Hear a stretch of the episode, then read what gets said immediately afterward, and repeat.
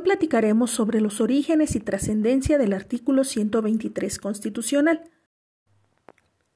Nos enseña don Mario de la Cueva que la constitución emanada de la lucha revolucionaria operó un cambio en la manera de entender la esencia de una constitución.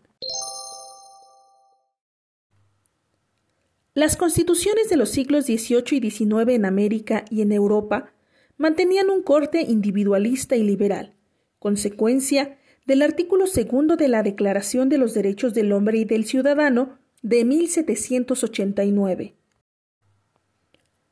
Con las ideas filosóficas individualistas y las económicas liberales, las antiguas constituciones aseguraron la libertad de las fuerzas económicas frente al Estado, equiparando esta circunstancia a los derechos del hombre.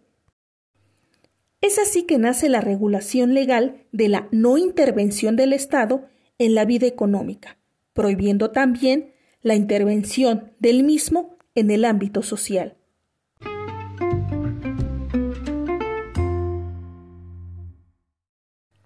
En el siglo XX se suscitó un cambio de fondo en las constituciones, siendo México pionero para conseguirlo.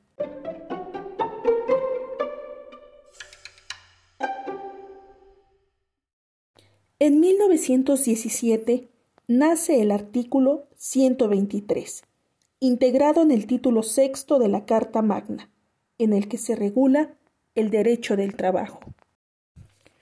En él se estructura para el mundo la idea de los derechos sociales o derechos de la persona obrera, parte de los derechos naturales del hombre. La Constitución de México volvió a los principios inmanentes de la justicia. La producción económica supone la concurrencia de dos factores, el capital y el trabajo, y cada uno de ellos debe tener su derecho.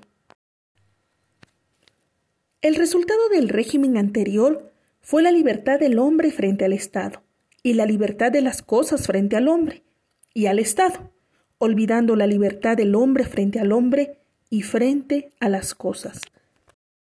Para comprender lo anterior, cito textualmente a don Mario de la Cueva.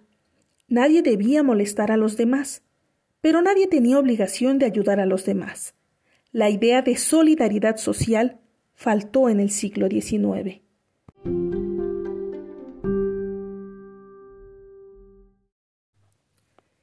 El derecho regulado en el 123 de 1917 deriva de la naturaleza humana.